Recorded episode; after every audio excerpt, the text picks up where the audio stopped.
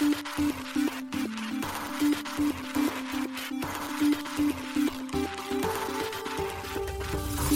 しい経済ニュース。この番組では現当社のメディア新しい経済が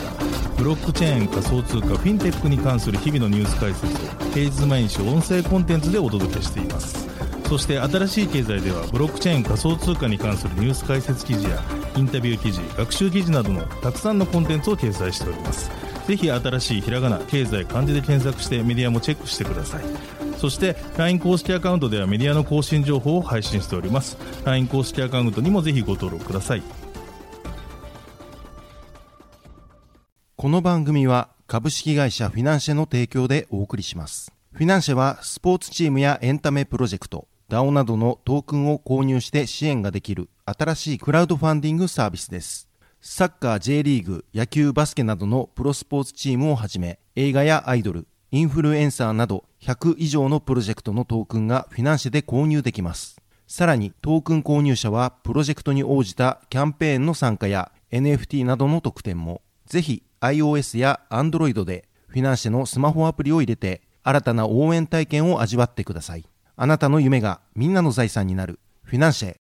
現当社新しい経済編集部の大塚です。高橋です。はい、本日は6月の9日金曜日です。今日のニュース行きましょう。バイナンス US が米ドル入出金を停止へ SEC の措置を受け、提携銀行の意向で、バイナンスの CG 関連企業への顧客資産の送金疑惑を否定。欧州消費者機構、欧州委員会に SNS の暗号資産広告規定強化求める。英国が暗号資産広告を抑制へ、クーリングオフ期間とリスク警告で。カーブファイナンス、ステーブルコイン、カーブ USD 発行担保として、ラップドステーキングイーササポート開始。クラーケンの NFT マーケットプレイス、クラーケン NFT 正式ローンチ。ソニー銀行、三井物産のデジタル証券サービス、オルタナ取扱い開始。グミのシンガポール子会社スイのバリデーターに参加。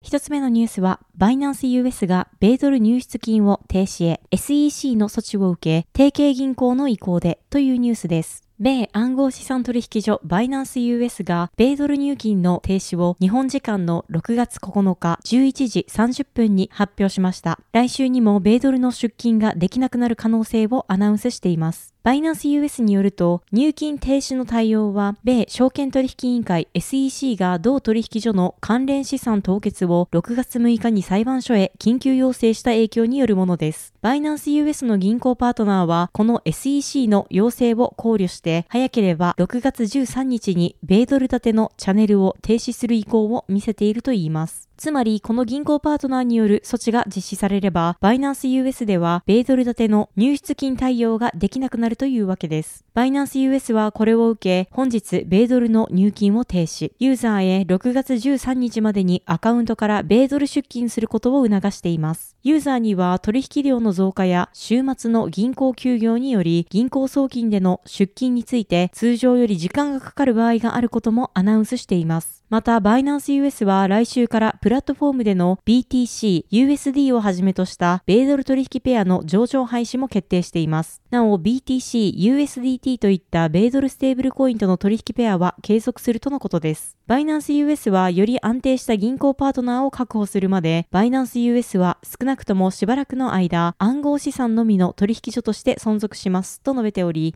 当社はすべての顧客資産に対して1対1の引き当て金を維持しており、顧客資産は常に安全、確実、かつ利用可能ですと説明しました。また、米国でのデジタル資産市場の繁栄を望む人々のために前進する道を求めて戦う私たちを引き続きご支援くださいますようお願いいたしますともコメントを残しています。続いてのニュースは、バイナンスの CZ 関連企業への顧客資金の送金疑惑を否定というニュースです。大手暗号資産取引所バイナンスの CEO であるチャンポンジャオ CZ 氏が経営する企業が約120億ドル日本円にして約1.6兆円もの顧客資金を受け取っていたと報じられた件を CZ 氏が否定しました。CZ 氏は6月9日のツイートでコインデスクの報道記事を引用し、これは単なる虚偽、ジャーナリストのせいなのか、ソースのせいなのかはわからないが、と述べました。また、同氏の知る限り、バイナンス US には合計でおよそ20億ドルの顧客資産があったといいます。しかし、この数字は米ドル換算であるため、暗号資産の価格変動に伴い変動すると指摘。また、最近のニュースによるユーザー撤退に伴い、その額は減少していることも付け加えています。また、CZ 氏はすべての顧客資産は記録されていると強調。ユーザーが撤退する場合を除いて顧客資産がバイナンス US のプラットフォームから動くことはないと言い切っています。また、バイナンスの広報担当者は、決済プラットフォーム関連専門メディアのペイメンツへの声明にて、提出書類で参照されたファンドは厳密には企業の資金であり、ユーザーの資産ではないと述べています。同報道は6月8日から9日にかけて各社により報じられたものです。SEC がバイナンス US 提訴の際に裁判所へ提出した書類によれば、顧客資金は CZ 氏が大きく関わる企業のキービジョンデベロップメントを通じて CZ 氏が経営するオフショア取引会社メリットピークへ送られていたと主張していました。SEC はまた今年1月から3月にかけて複数のバイナンスの銀行口座から CZ 氏の側近でバイナンス幹部のグワン・インチェン氏が実質的に所有するシンガポール企業の外国口座に1億6200万ドル、日本円にして約226.3億円以上が海外送金されたとも述べています。なおこの書類は SEC が雇用する会計士、サチン・ベルマ氏の証言によるもので、SEC がバイナンス US の資産凍結を裁判所に要請するための主張の一部として使用される予定だといいます。続いてのニュースは、欧州消費者機構、欧州委員会に SNS の暗号資産広告規定強化求めるというニュースです。ヨーロッパの消費者団体の上部団体である欧州消費者機構 BEUC とその加盟国9社9つの加盟組織、デンマーク、フランス、ギリシャ、イタリア、リトアニア、ポルトガル、スロバキア、スペインがインスタグラム、YouTube、TikTok、Twitter らに対し暗号資産広告の規定を強化するよう欧州委員会と消費者当局に申し立てを行いました。発表によれば BEUC はそれら SNS 企業には広告とインフルエンサーを用いて暗号資産について誤解を招くような広告を行った責任があると指摘。そういったことから BEUC は消費者保護協力ネットワークに対しソーシャルメディアプラットフォームに次のことを要求するよう呼びかけています。一つ目にプラットフォームにおける暗号資産広告に関する広告ポリシーの厳格化及びその実施。二つ目にインフルエンサーが暗号資産の性質について消費者を誤解させることを防止する措置の導入。3つ目に、消費者保護のために導入された措置の有効性について、欧州委員会に報告することです。さらに BEUC は欧州の消費者当局に対し、欧州の金融サービス監督当局と協力し、プラットフォームが暗号資産の誤解を招く宣伝を防止するために広告方針を変更することも求めています。BEUC のモニク・ゴエンス事務局長は、消費者はソーシャルメディア上の広告やインフルエンサーによって一攫千金の投資を約束されることが増えているが、残念ながらほとんどの場合、こういった主張は事実とするには良すぎるものであり、消費者は司法に頼ることなく大金を失う高いリスクにさらされているとし、暗号資産は新しい暗号資産市場規制によって間もなく規制されるが、この法律はソーシャルメディア企業には適用されない。そのため、インスタグラム、YouTube、TikTok、Twitter が暗号資産詐欺や偽りの約束から消費者を保護する義務を果たすよう、消費者保護を担当する当局に頼っているのだ、と述べています。インフルエンサーによる暗号資産の違法宣伝はしばしばニュースになっています。昨年10月には、米 SEC がモデルや事業家、リアリティ番組への出演などの活動で知られるキム・カーダシアン氏を提訴しています。カーダシアン氏は自身のインスタグラムにて EMAX のウェブサイトへのリンクを含め投稿を行っていました。この行為により、同氏が潜在的な投資家に対し EMAX を購入するための知識を提供したと SEC は判断。また、この投稿の報酬として、同氏は25万ドル、日本円で約3600万円を受け取っていたといいます。この指摘についてカーダシアン氏は認めることも否認することもせず、罰金のほか、不正に得た利益、判決前の利息を合わせて126万ドル、日本円にして約1.8億円の支払いに同意したとのこと。また暗号資産証券を3年間は宣伝しないことにも同意しています。また、カーダシアン氏と EMAX をめぐる問題は、同氏が昨年6月に当時2億2800万人ものフォロワーを抱えている自身のインスタグラムで EMAX の宣伝を行ったことから始まっています。その後、EMAX の価値は24時間で3分の1まで暴落していました。また、それと同時期に、元プロボクサーのフロイド・メイウェザー氏や、元プロバスケットボール選手のポール・ピアーズ氏も EMAX の宣伝を行っていたことが報じられていました。カーダシアン氏、メイウェザー氏、ピアーズス氏らを含めた EMAX のプロモーターらには、昨年1月にこの宣伝行為に関して、投資家らから集団訴訟を受けていました。この件について SEC のゲイリー・ゲンスラー委員長は、有名人やインフルエンサーが暗号資産証券を含む投資機会を支持しても、それらの投資商品が全て投資家に適しているとは限らない。投資家には自身の目的に照らし、潜在的なリスクと機会を検討することを我々はお勧めしたいとコメントしています。なお、その後、12月にカーダシアン氏らへの訴訟は、米カリフォルニア州の連邦判事により棄却されました。棄却の理由としては、原告らの訴えには、インフルエンサーらの宣伝を見たかについてや、具体的な時期について述べられていなかった。そのため、主張は不明瞭と判断したとのことでした。しかし、6月7日に裁判所は、原告による新たな申し立てを受け、裁判を続行する姿勢に転換。新たな申し立てで、原告は、2022年5月のカーダシアン氏のソーシャルメディアへの投投稿は虚偽であり、6月の投稿は EMAX トークンが希少であると偽っているため誤解を招くものであったと主張しています。現在 EU は暗号資産市場規制法案マイカの法制化へ進みを順調に進めています。5月16日には EU 全メンバー国の財務大臣からなる経済金融問題理事会がマイカを採択。マイカは今年の夏に欧州連合広報に掲載され発行予定とのことです。ステーブルコインに関する規制は1年以内に、その他の規制は1年半後に施行されるといいます。このプロセスを経て、マイカは正式に EU 法となる予定です。続いてのニュースは、英国が暗号資産広告を抑制へ、クーリングオフ期間とリスク警告でというニュースです。暗号資産を導入する英国の消費者は、新たに導入される厳しいマーケティング規則のもと、24時間のクーリングオフ期間が提供されることになります。なお、この暗号資産マーケティング規則は10月より導入される予定です。英国金融行動監視機構 FCA が6月8日に発表しました。ビットコインなどの暗号資産は世界的にほぼ直接的に規制されてはいませんが、昨年の FTX 破綻により、英国ユーザーを含む数百万人の投資家が総額数十億ドルの損失をかぶったことから、規制当局が注視しているところです。FCA は暗号資産の購入者による友人紹介ボーナスなどのインセンティブは廃止され、そういった資産を宣伝する事業者は明確なリスク警告を設置し、広告が明確かつ公正で誤解を招かないようにしなければならないと発表しました。この新しい暗号資産マーケティング規則は、昨年 FCA が主流金融の高リスク投資の広告に取り組むために課したものに似ています。また、英国が今年新しい金融サービス法の下で暗号資産を規制するすることを計画していることから生まれた規則でもあります。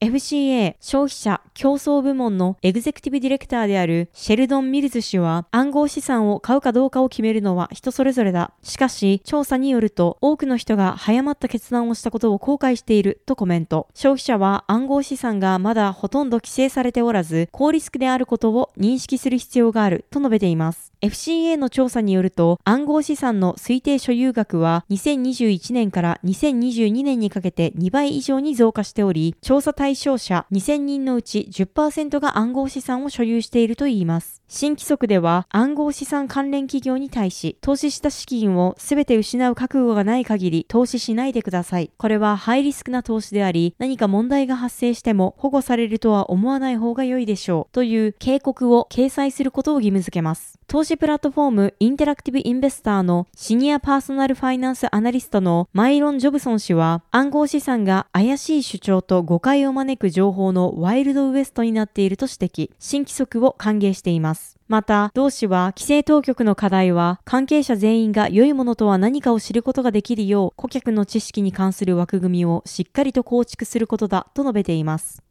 続いてのニュースは、カーブ USD 発行の担保として、ラップドステーキングイーサがサポート開始というニュースです。ディファイプロトコルのカーブファイナンスで、同プロトコル発行の米ドルステーブルコイン、カーブ USD の発行担保として、リドーのステーキングイーサをラップしたラップドステーキングイーサが6月8日に利用可能になりました。この決定は同プロトコルのガバナンスによって6月8日に可決したもので、全票数のうち84.5%がこの投票に投じられ、その全てが賛成票となっています。なお、ラップドステーキングイーサを担保として発行できるカーブ USD の上限は1億5000万枚に設定されています。ラップドステーキングイーサはリキッドステーキングを提供するリドが発行するステーキングイーサをラップしたもので L2 ネットワークで保有するイーサをステーキングする際に利用されます。カーブ USD を発行する際に担保としてこれまで利用できた通貨はフラックスファイナンスが発行する SFRX イーサのみであり今回サポートが開始されたラップドステーキングイーサは2つ目となります。カーブ USD は5月4日に発行が開始されたステーブルコインで、新しい価格維持アルゴリズム LLAMMA が採用されています。同アルゴリズムは担保通貨の価格の変動に合わせて担保を自動で売買する仕組みとなっており、これにより担保通貨の価格変動による急な清算が発生するリスクが減らされているといいます。なお、カーブ USD は発行が開始されてからいくつかのバグが発見され、何度かの再発行が行われています。現在流通しているものは今のところバグが発見されておらず、挙動は安定していると報告されています。続いてのニュースは、クラーケン NFT が正式ローンチというニュースです。アメリカ・サンフランシスコ拠点の大手暗号資産取引所クラーケンが NFT マーケットプレイスクラーケン NFT の正式ローンチを6月8日に発表しました。昨年12月のパブリックベータ版の公開から約半年後の正式版ローンチとなりました。なお、新しい経済編集部が確認したところ、パブリックベータ版に引き続き、正式版でも日本人居住者はクラーケン NFT のアカウントを作成することはできません。クラーケン NFT の正式ローンチにより、同マーケットプレイスでは利用可能な NFT コレクション数が70から250以上に拡大し、レディット上で展開される NFT アバターコレクション、コレクティブルアバターバターズにもアクセス可能になったということです。また今までのクラーケン NFT ではイーサリアムとソラナに対応していましたが、今回ポリゴンのブロックチェーンにも対応したといいます。そして今回の正式ローンチに伴い、クラーケン NFT では英国の F1 チーム、ウィリアムズレーシングの NFT が販売されるということです。またこの NFT 保有者の中から抽選で保有 NFT がウィリアムズレーシングのリアウィングに表示される機会が提供される予定ということです。なお、クラーケンはウィリアムズレーシングと今年3月に提携しており、ウィリアムズレーシングの公式 Web3 パートナーとなっています。続いてのニュースは、ソニー銀行が三井物産のデジタル証券サービスを取り扱いというニュースです。ソニー銀行が三井物産デジタルアセットマネジメント MDM 運営のデジタル証券サービスオルタナの提供開始を6月9日に発表しました。これにあたり両社は業務委託契約を締結しています。なお、ソニー銀行はインターネット銀行における第1号のオルタナアライアンスパートナーになるということです。今回の提携では具体的に MDM がオルタナで提供しているデジタル証券の募集の取り扱いがソニー銀行へ委託されるほか、顧客へのオルタナの紹介及びオルタナで募集されるデジタル証券の募集の取り扱いをソニー銀行が行います。また MDM がオルタナを通じてソニー銀行からの顧客の資産形成に資するデジタル証券の蘇生、販売を行うということです。オルタナは先月5月に正式ローンチしたデジタル証券を取り扱う個人向けオンライン資産運用サービスです。三井物産グループの不動産、インフラなどの実物資産に一口10万円からの小口投資が可能となっています。オルタナで提供される全商品は申告分離課税に対応しており、募集案件のすべてに有価証券届出書が提出されるということです。なお、オルタナのシステム基盤には、三菱 UFJ 信託銀行が推進する各種デジタルアセットの発行管理基盤プログマが用いられているといいます。プログマにはアメリカ R3 社開発のエンタープライズ向けブロックチェーンコルダが採用されています。今回ソニー銀行でも提供されるオルタナの初号案件は日本橋リアの一一等レジデンスステージグランデ日本橋人形町が投資対象となっています。品名は三井物産のデジタル証券日本橋人形町譲渡制限付きで取り扱われています。同商品の発行工数は14,720口、1口10万円で一口以上一口単位から申し込みが可能です。申し込み開始は6月2日を予定しています。また、同商品の運用期間は4年10ヶ月を予定しており、有価証券の種類は受益証券発行信託の受益権を表象するセキュリティトークンとなります。信託受託者は三菱 UFJ 信託銀行、予想配分金利回りは3%となっています。続いてのニュースは GC ゲームスシンガポールがスイのバリデーター参画というニュースです。グミのブロックチェーン事業を展開するシンガポール法人の連結子会社 GC ゲームスシンガポールが新興レイヤー1ブロックチェーンスイのバリデーター参画とノード運営の開始を6月9日に発表しました。スイはメタのブロックチェーン研究開発部門である DM の元リードエンジニアたちによって設立されたミステンラボ開発のブロックチェーンです。また先月5月3日にメインネットがローンチしています。高い処理性能による高速なトランザクションと低い手数料で利用できることから高く評価されています。なお、スイは DM 開発の開発言語、Move を採用しています。また、スイの他に DM の開発チームに所属していた元メンバーによって開発されている L1 ブロックチェーン、Aptos でもスイと同じく開発言語には Move が採用されています。また、スイブロックチェーンを利用する際に必要なガス代などに利用されるネイティブトークン SUI もブロックチェーンのローンチに合わせ発行されています。なお、今後グミはスイとの協業も検討していくということです。なお、バリデーターとは、ブロックチェーンのネットワークに接続し、トランザクションが正しいかを検証するノード、またはその運営者のことです。運営者はその貢献等に応じた報酬が得られる仕組みとなっています。また、ノード運営とは、ブロックチェーン上での取引承認の合意形成が正常に稼働する状態を担保することです。はい、本日のニュースは以上となります。このように私たち新しい経済編集部では、ブロックチェーン、暗号資産に関するニュースを平日毎日ラジオで配信をしております。本日ご紹介したニュースはすべてサイトの方に上がっております。ぜひサイトの方も見に来てください。新しいひらがな、経済漢字で検索して見に来ていただければと思います。それでは本日はありがとうございました。ありがとうございました。